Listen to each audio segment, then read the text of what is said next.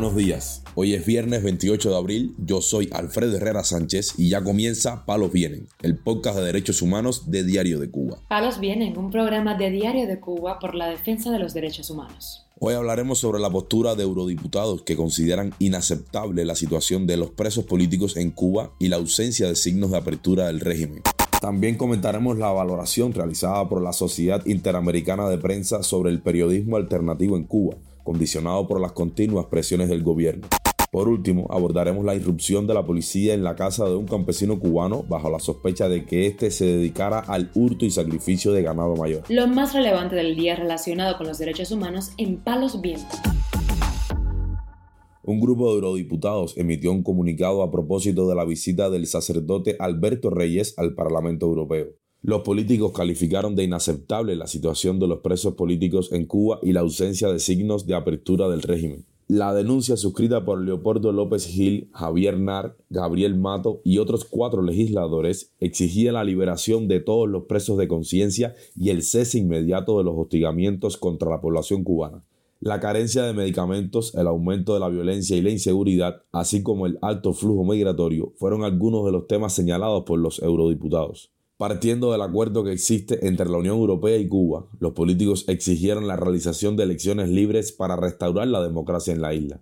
Familiares del preso político Yandier García Labrada confirmaron a Radio Martí que pudieron visitarlo el miércoles en el campamento Guavinellón 8 ubicado en la provincia de Las Tunas. Su hermano, Irán Almaguer Labrada, dijo que Yandier se encuentra muy delgado y que le pudo llevar el medicamento para el asma que ha venido presentando. Desde muy pequeño él es asmático crónico, indicó Armaguer Labrada. La crisis de asma es muy peligrosa, recordó.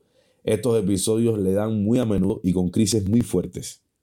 Por no tener medicamentos para controlar los episodios, comentó el hermano, ha tenido que hacerse test de maticas y agua, porque allí, en la cárcel, no había nada. También dijo que obtuvo el medicamento en la bolsa negra, porque en las farmacias no hay nada.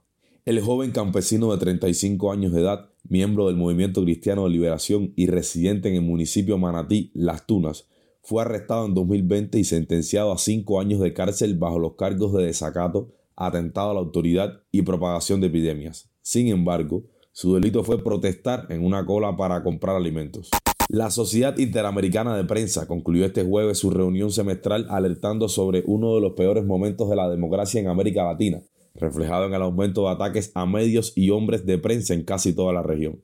La reunión de tres días, desarrollada de forma virtual, abordó casos sintomáticos como los de Cuba, Venezuela y Nicaragua, países donde se han intensificado los ataques a la prensa independiente incluso esta ha desaparecido por la persecución de periodistas, algunos de los cuales han tenido que exiliarse.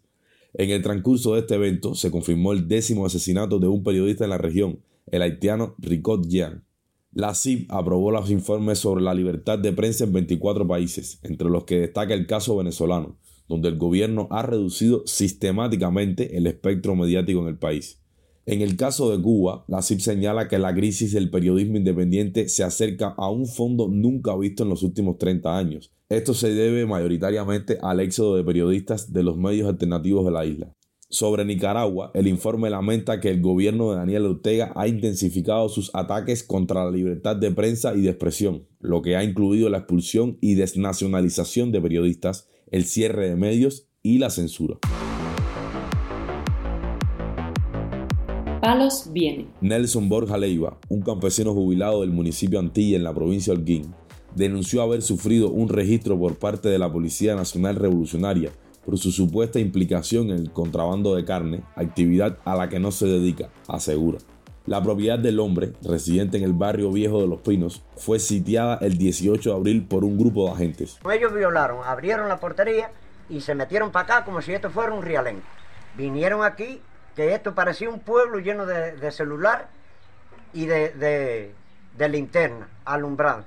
Se metieron primero allí en Caso Valdo Marrero y pasaron hacia acá no no me presentaron un, ¿cómo se? Una orden de registro. Eso lo dijo el jefe de la policía, que él me dijo que era el jefe de la policía, y el segundo que estaba ahí que no quiso responder. Se metieron adentro de mi casa, yo los autoricé ya que estaban aquí, dentro de mi casa, para que revisaran a ver si había carne, cuando yo no me dedico a eso, para que la, sepa el pueblo lo que está haciendo la policía del municipio de Antilla de la provincia de Holguín.